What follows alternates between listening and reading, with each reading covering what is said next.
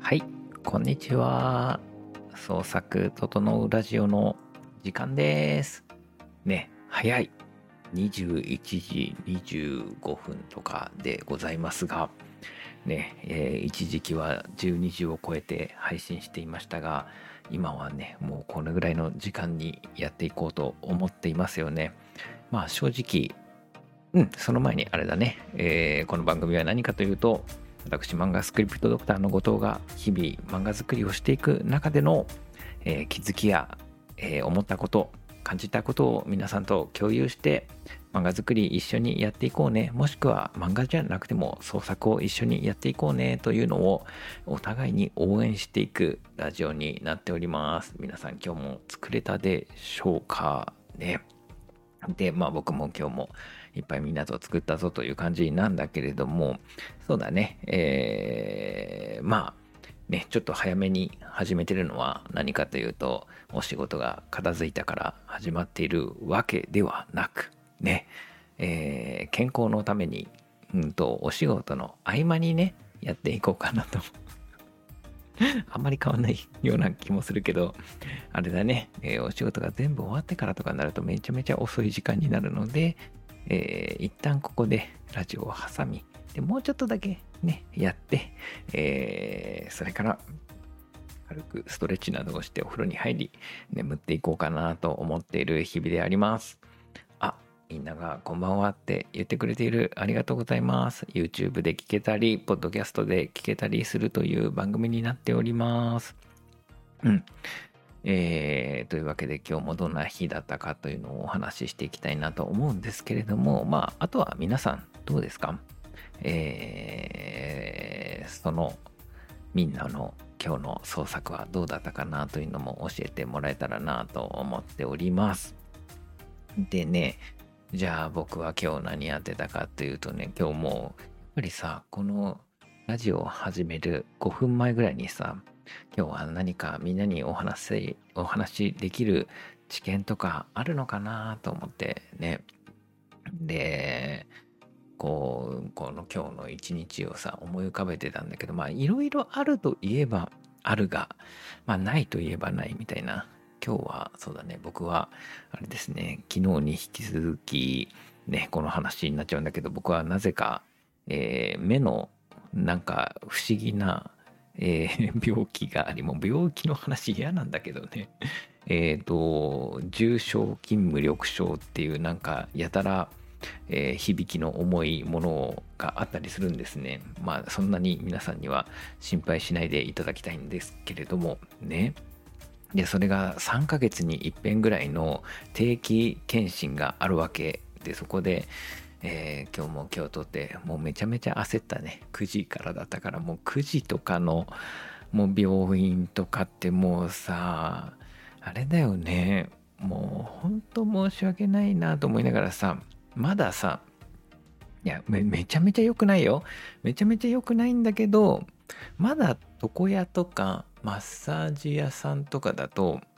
なんかさ、5分遅れるとかがさ、ギリ許されないよね。別に許されない。いや、でも、とは言ってもさ、その、例えばマッサージの場合とかはさ、あの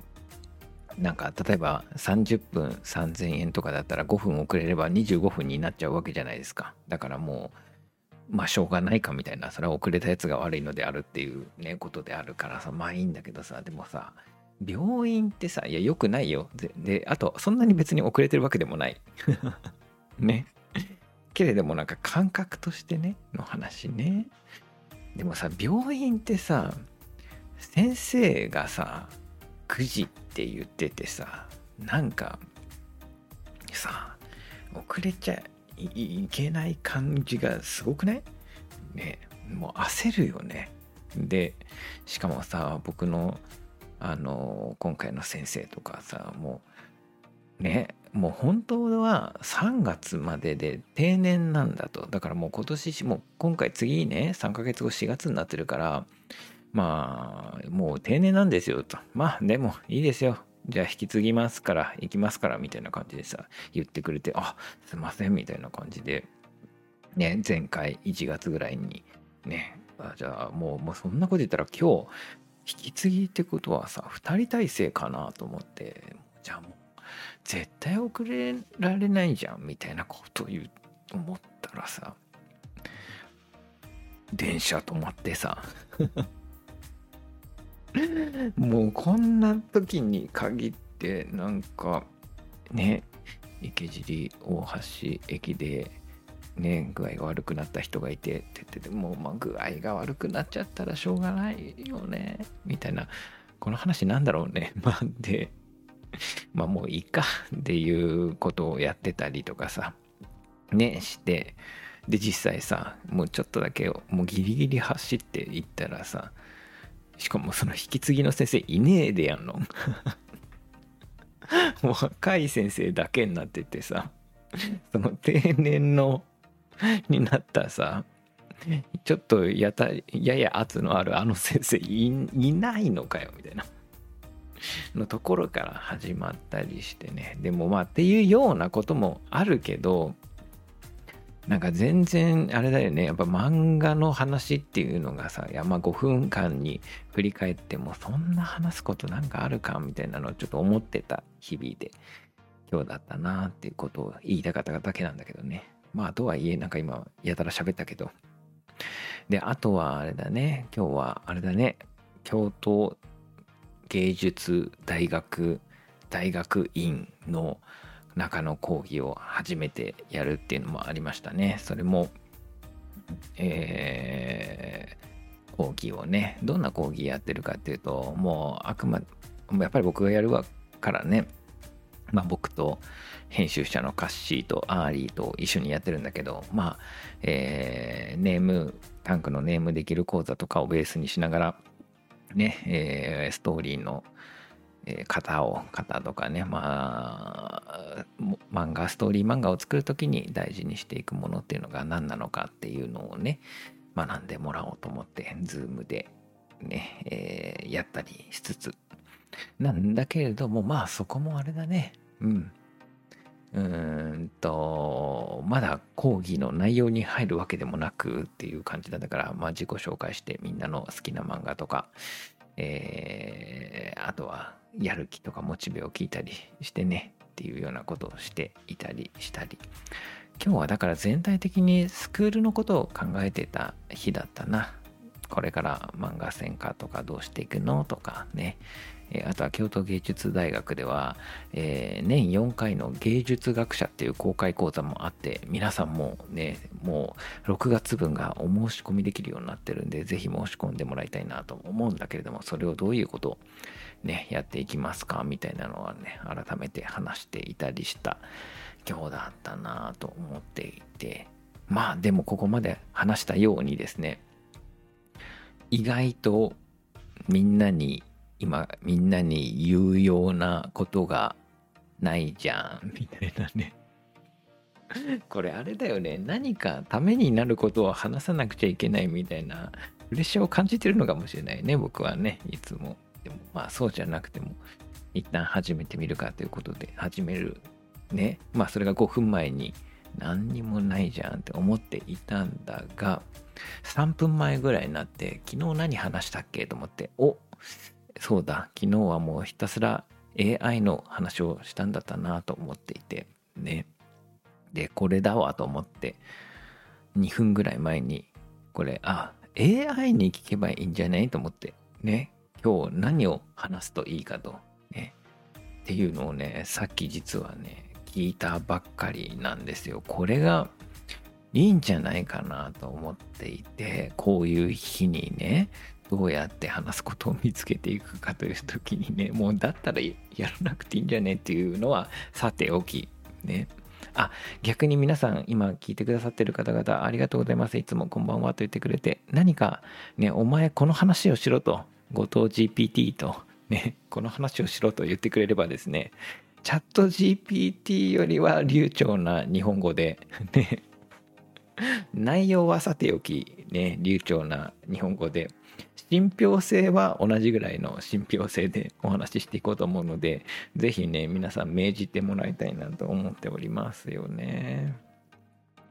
でね、えー、まあちょっと聞いてみたわけ、えー、僕の大好きな LINE の AI チャット君に。あと、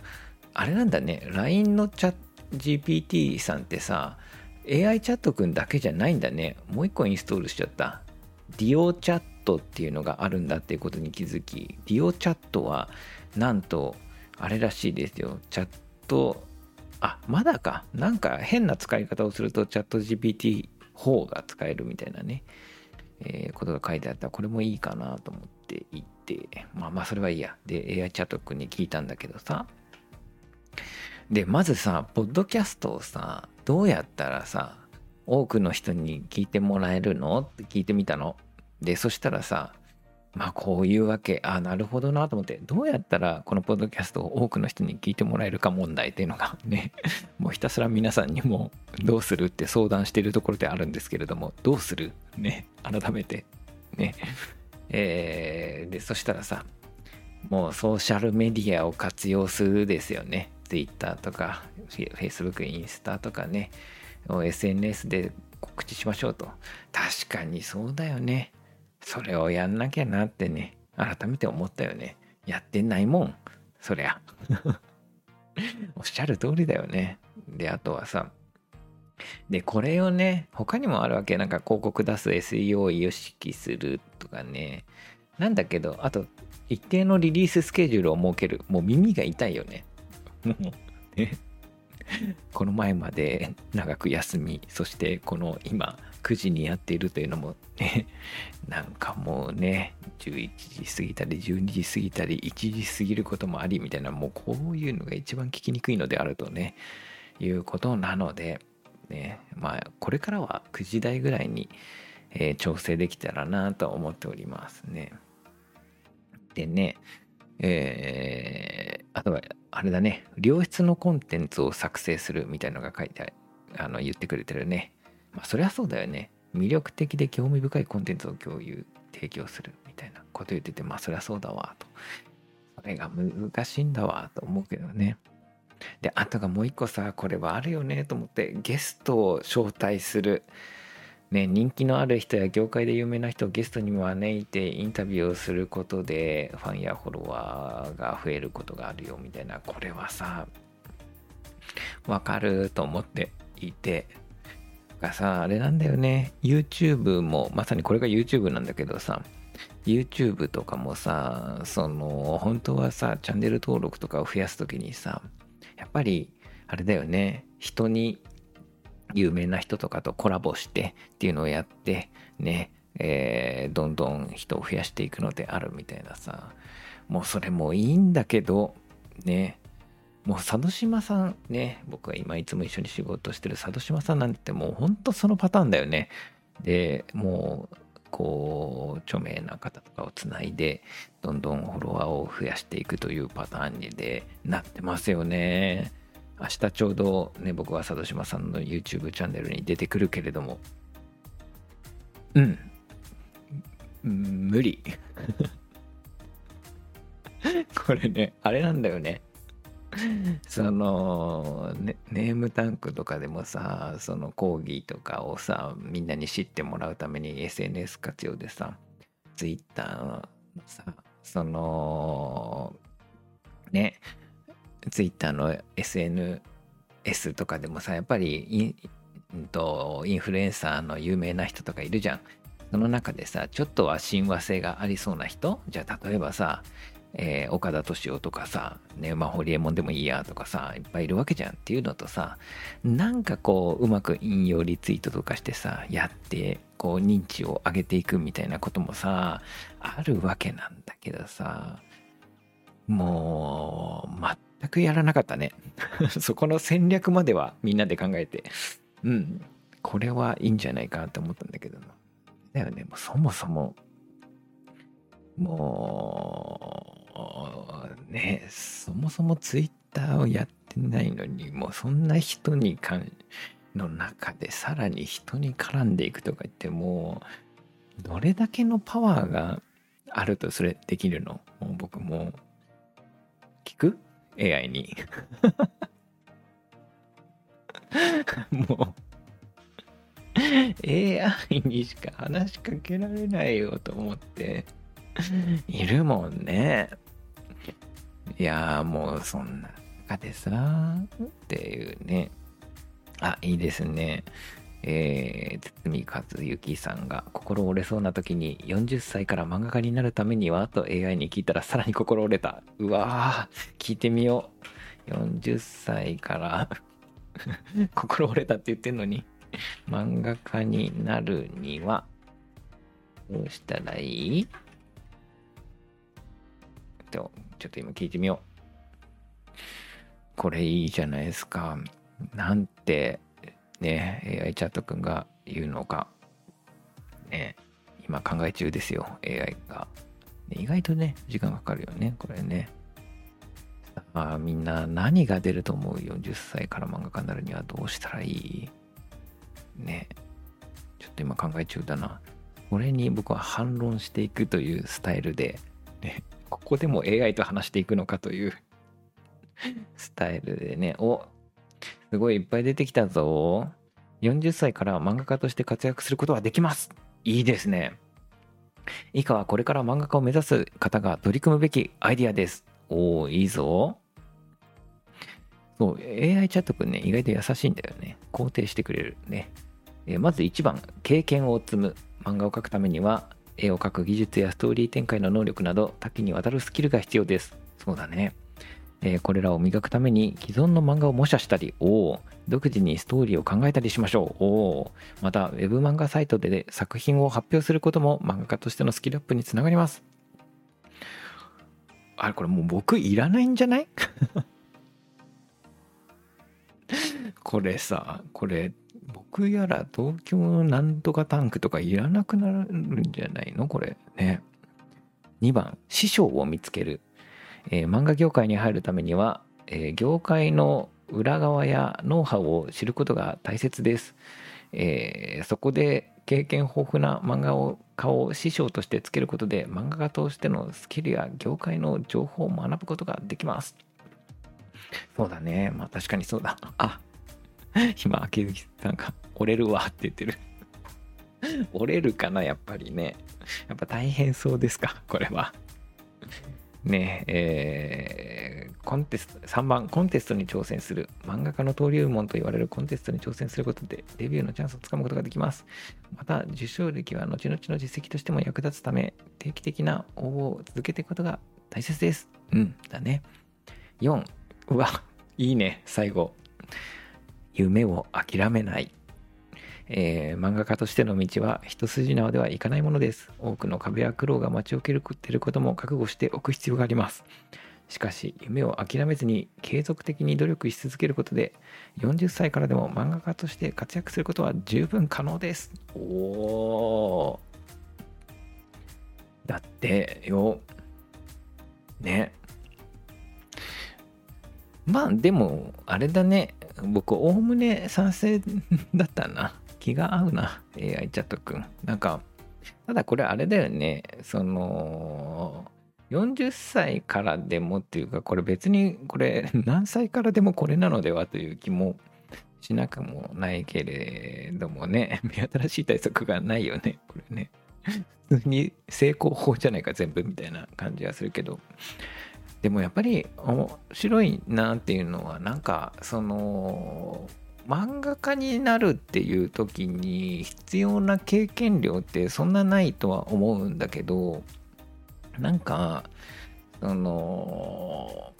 やっぱりどうしたってある種上手に書くためには練習や経験が必要だもんねってなったら何十作かは作る必要があるんだと思うんだけどでもねそれこそ何十作とかでいいような気がするんだよな。10作読み切り仕上げちゃえば、割と結構いい実力になるんじゃないかなと思っていて、10作読み切り仕上げられる人ってどれだけいるかなほとんどいないんじゃないかな。漫画家になりたいって言って、読み切り10作品仕上げられる人って100人に1人ぐらいじゃないかな。で、なんか、その、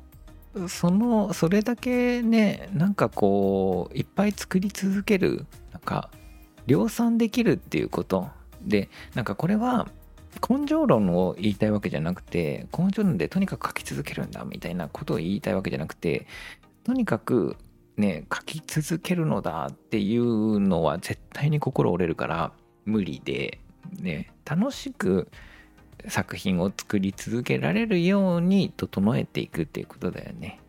でとにかく日々楽しく書けるっていう状況を作れたら経験変わっていくと思ってて本当に毎日毎日楽しくアウトプット続けられたら、まあ、1年か2年で相当な実力になるんじゃないかなと思っていてだからなんか本当に楽しく毎日たくさんのアウトプットができたら1年とか2年とかそれぐらいのものだと思うけどな僕の感覚では。ただそれが今言ったら本当に言うはやすしで楽しく書き続けてアウトプット量を増やしていくっていうことそのことがやっぱりすごい難しいことではあるなと思うけどね。連載11話ではダメですか？うん。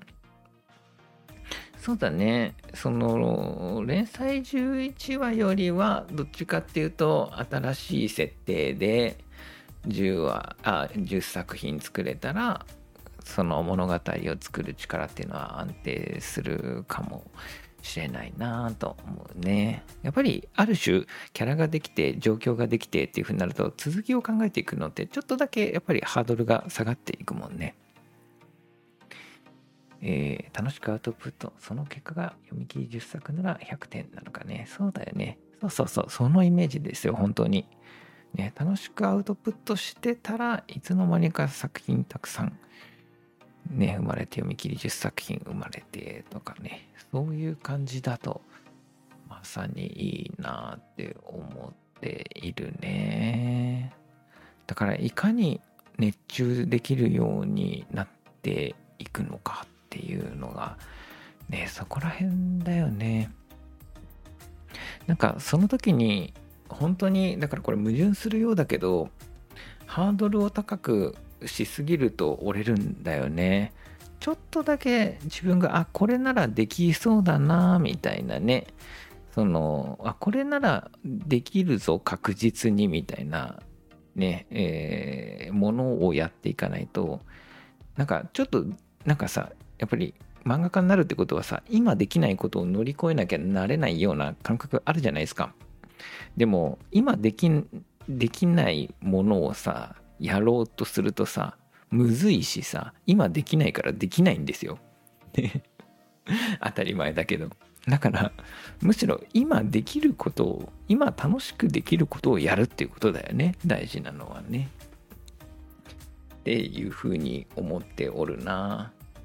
僕がやっぱり日々ねやっぱり漫画家になりたい人を見ていく中で折れていく、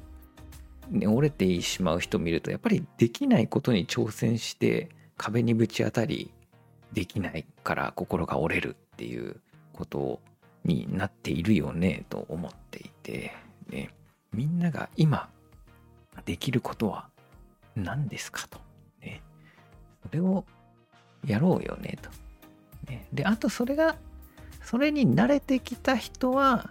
ほんのちょっとだけ背伸びするっていう1センチね。1センチだけ背伸びしてまあこれならちょっと頑張ればできるんじゃないぐらいのにやっていくのがね、いいんじゃないかなって思ってますね。まあ、というわけで、ね、あ、そう、成果を得ているビジョンが欲しい。そうだよね。これならできてる、できるっていうビジョンがあるから、人は進めるんじゃないでしょうかね。っていうようなことはですね僕は最近までずっとねへこんでたんでねもうなんか自分で言ってますね。さああとね AI チャットくんに他にもねラジオたくさん聞いてもらうにはどうするの？後に聞いたのがあっでその後に何聞いてたかっていうとね今日のラジオのテーマ何がいいって聞いたの、ね、今日の漫画ラジオのテーマ何がいいって聞いたら最近話題になってる新作漫画のレビューや過去の、えー、名作漫画の紹介、えー、漫画家や声優のインタビューなどが考えられるとああなるほどなと思ってねえー、漫画の読み方や楽しみ方、おすすめの読み方についての語り合いも面白いかもしれない。なるほど。さらに最近ではアニメのオリジナルストーリーの話題や、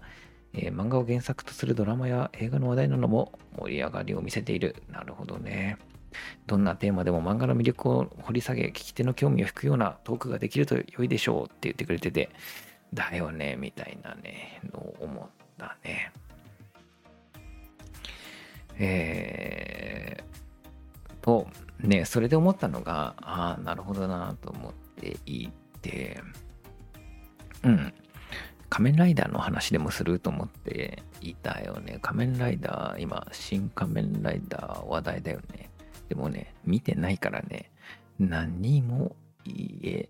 ないよね、と。まあでもみんな、庵野監督のそのドキュメンタリーがすごい面白かったって編集者のみんな言ってるよね。庵野監督のすごいこだわりとかね、えー、の中でみんなが苦労しながら作っていてしかも聞いたところによるとそのドキュメンタリーで撮っている「新仮面ライダー」の映像が本編で全く使われてないっていうすごいなと。全部お蔵入り。すごい話だなこれっていうなんかもうそれこそがそのドキュメンタリーの全てを表してそうだよねみたいなの思ったね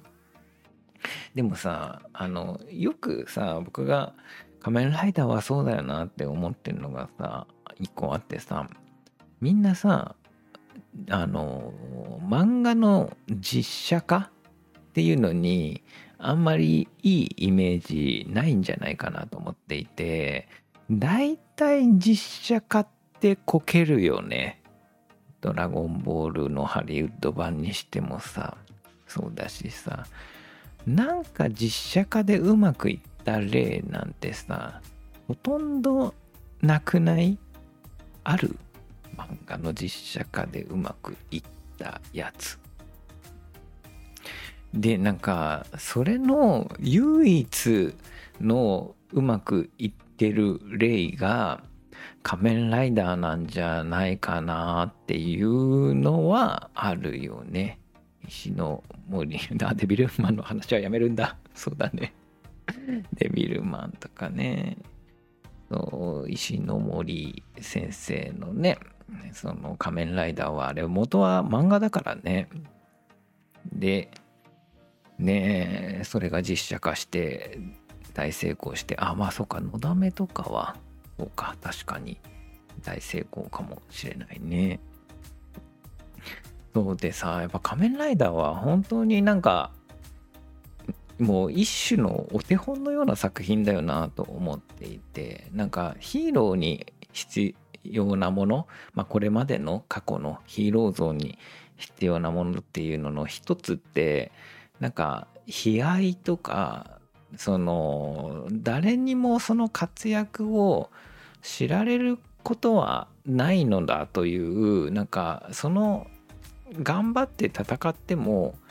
賞賛は得られないのだということにある種ヒーロー性っていうのがあるんではないかなとは思うんだよね自己犠牲だよねで自己犠牲が成り立つ構図っていうのが仮面ライダーはやっぱりすごくうまいなと思っていてというのは仮面ライダーの設定はネタバレにはならないならないよね。ので、まあ、聞きたくない人はここで YouTube をしてしまうんですか？聞いててほしいんだけれども、うんとね、あの、要はさ、仮面ライダーってさ、あれ、怪人なわけじゃないですか。要はさ、その仮面ライダーっていうのはそのみんな人々がさらわれて雲男とか怪人雲男とか怪人なんかなんとかにされちゃう中のねその怪人バッタ男にされるところだったんだよね。でその怪人バッタ男にされるところのもうギリギリまで体は改造されて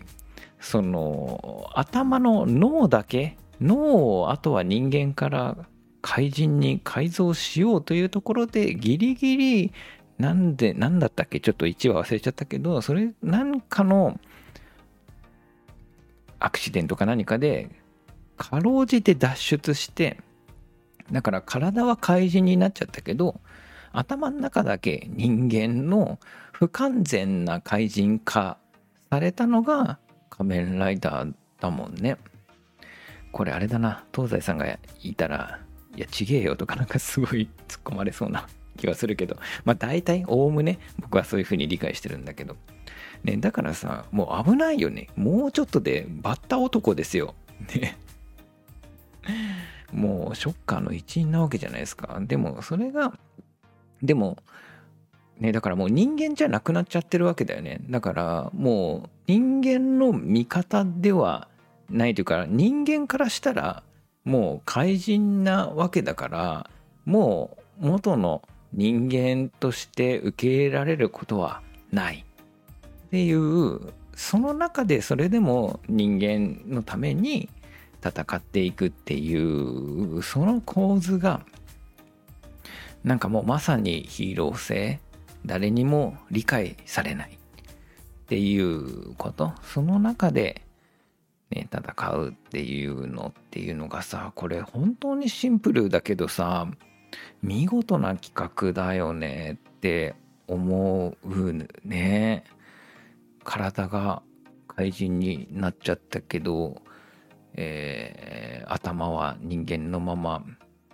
蘇った男が、ね、その悪と戦うストーリー、ね、見事なログラインだなと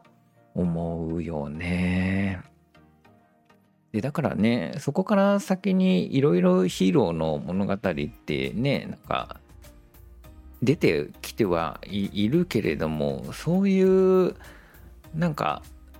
あくまでその後出てくるのはね称賛される存在とかだったりしてなんかそのわからん。なんかあんま適当なことは言えないけどアメリカンヒーローアメコミ系のヒーローとかはなんか割と称賛の対象だったりするような気がするんだよな。なんかそことは違ういいですね。今言ってくれたね。うんとプリリンさんが言ってくれているね。これは元という美徳ですかね。と言っているね。いいこと言ってくれた。元漫画家で漫画家のために戦うことを戦う先生と同じっすね。と。そうか。僕は怪人だ。ったのか。確かにね。これは何なんだろうな。元漫画家でっていうのは元漫画家だったんだけど僕は体をギリギリ佐渡島さんに編集者に改造されてなんだこの体。編集者になっているじゃねえかと。苦苦しい苦しいがこの編集能力で俺は 漫画家のために戦うんであるっていうそういうことだね。そうかもしんないね。えー、もうもう日々苦しいですよね。このね体がね。もう編集長とかやれやれとか言われてお前は怪人編集長なのだと。ね。ヒット作を出すんだみたいな。ことになってる。いいっつってね。もうあれだ。ギリギリ脳までやられかけている。危ね危ね。戻ってきた。そうだったわ。漫画家だったわ。ありがとう。ありがとう。ね。えあいいですね。機械ダーのアニメもすごい企画。ね機械の上に不死身になってしまった機械ダーの物語。そうだね。機械だもそうかもしれない。機械になってしまうね。いや面白かったですね。なんかみたいな感じで物語のどこにその面白みがあるのかっていうのがねあこれもちょうど最後にお話ししておきたいな。最後に話そう。ヒュン。まあ最後ということでエンディングテーマにヒュン。あこんばんはって言ってくれたけど今ちょうどエンディングが入ってきちゃったね、というわけでさ漫画の面白みってさ僕いつも最近ずっとさ編集者のみんなにもここをうまく理解してもらうのが難しいなと思うんだけどさ企画の面白みと漫画の中身の面白みっていうのがちょっと別なんだよね。でそれこそその怪人に体が怪人半分っていうのか9割怪人にされちゃうでたヒーローの話みたいなところっていうのはさあくまで最初この体が9割改造されちゃったっていうのって状況でしょ？そういう状況の面白さ設定と言ってもいいよね。その設定とか状況の面白さ。でそっから生まれるいろいろな人間ドラマやまあ敵との戦いとかそれこそ人々守るとかね。それはそこはあくまでそういう改造人間にされてしまったっていう状況をもとにいろいろ物語が発生していくっていうそういうアイデアだよね。その作品のアイデアの部分。何がアイデアかっていうとその漫画の中でね機械ダーにな機械の体になってしまうね。みたいな。こととかだったり改造人間になってね改造バッター男になってしまうみたいなのが企画としての面白みどうなっちゃうのと思わせる部分なんだよね。で一方でそっから始まるその人間ドラマそれこそ敵に人のために戦うのに人に理解されない面白さっていうのはその後中身書いてきた時に出てくる面白さ。ね。でこれってだから連動はしてるんだけどそのごっちゃにしない方がよくて、ね、その、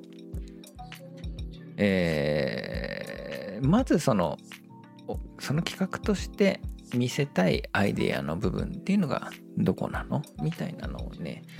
掴みたい掴んでもらいたいなと思ってていてまあだから今日の話とかはねもうまさにその最初の状況とか設定とかそこにどんな工夫があってその漫画ならではの部分なのかっていうのがね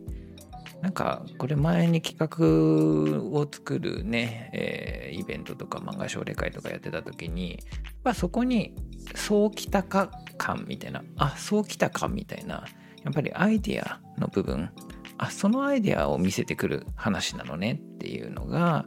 明確に分かるっていうのがねすごく大事だったりするっていうね。でこれはもちろんね漫画家さんがそもそも私は友情ものを描きたいとかかっこいいバトルが描きたいとかねなんかこういう思いが描きたいとかねそういう描きたいものっていうのから導き出すこともできるしもう本当に両輪みたいな感じではあるんだけれどもどっちかっていうとやっぱりこの企画に対する意識っていうのがなかなかできなくて、えー、っていうのがね難しいとこだなと思うのとあともう一個が多分これが難しくなる理由っていうのが9割怪人になっちゃった人の物語ねっていうのがどれぐらい面白いこれが世間に通じる面白さだよねって判定できるかどうかっていうそこの物差しも必要なんだろうなと思っていてこの設定なら世に響くよねとかねっていうのはあくまでこれはどうつかむといいかって分かんないけど客観的にお客さん目線でそれがどういうふうに響くかっていうのはいろんな企画とかの話を見ていく中であこれは響くなこれは響かんなみたいなのを常に精査してるとその精査そのセンサーが磨かれていくんじゃないかなとは思っていますね。っていうことを思った回であった。あれだね、やっぱり、チャット GPT さんを使うと、割と話すことが出てきたりするね。ね。というわけでございましたので、ね、また引き続きやっていこうかなと思っております。AI 活用しながらね。はい、いですね。万人の下に受ける料理か、二郎系の好きな人に刺さる料理か。そうだね。なんかそういった企画のをどこに、どこの人たちに刺していくのかっていうのはね、すごく、やっぱりそこら辺で調整していく部分もあるよね、やっぱね。でも、本当その意識大事だよね。誰、どの層に刺していくのっていうさあ、じゃあ、えー、と、そろそろ終わりの時間なんだけれども、元気になりましたか？って言ってくれたら元気になったよ。少し、少しだけ 回復中であります。えー、では皆さん、そんな感じで、あ、明日なんだけれどもね、明日は僕は水曜日の佐渡島というのがあるのと、えー、割と僕はそれこそまさに今企画に追い込まれていて、あるところに出さなくちゃいけない、出したい企画がですね、全然まだ集まってないというかできてないので、もう、ね、えー、人を集めてできるまで書くのだという 普段の企画会議よりも粘っこい、ね、できるまで返さない企画会議 プラス、えー、あとはですね、明日水曜日の佐渡島があるので、ね、それをやっていこうと思うので、もしかしたらこのラジオがあるかないかがちょっとわからないんだけど、まあでも水曜日の佐渡島はあるので、えー、そちらをね、何時からだ ?10 時からか。えー、やりますので、また聞きに来てほしいなと思ってます。まあ、佐渡島さんと何か話すんだけど、佐渡島さんと何を話すか何も決めてないな、僕はまだ。うん。というわけで。一旦今日のところはここまでにしようのしようと思ってます。また引き続き聞いてもいいぞと思ってくださる方はいつも通りいいねボタンなどを押していただいたり、あとはコメントにコメントいただけたりすると僕はとても喜びます。そしてあとはポッドキャストなどもありますので、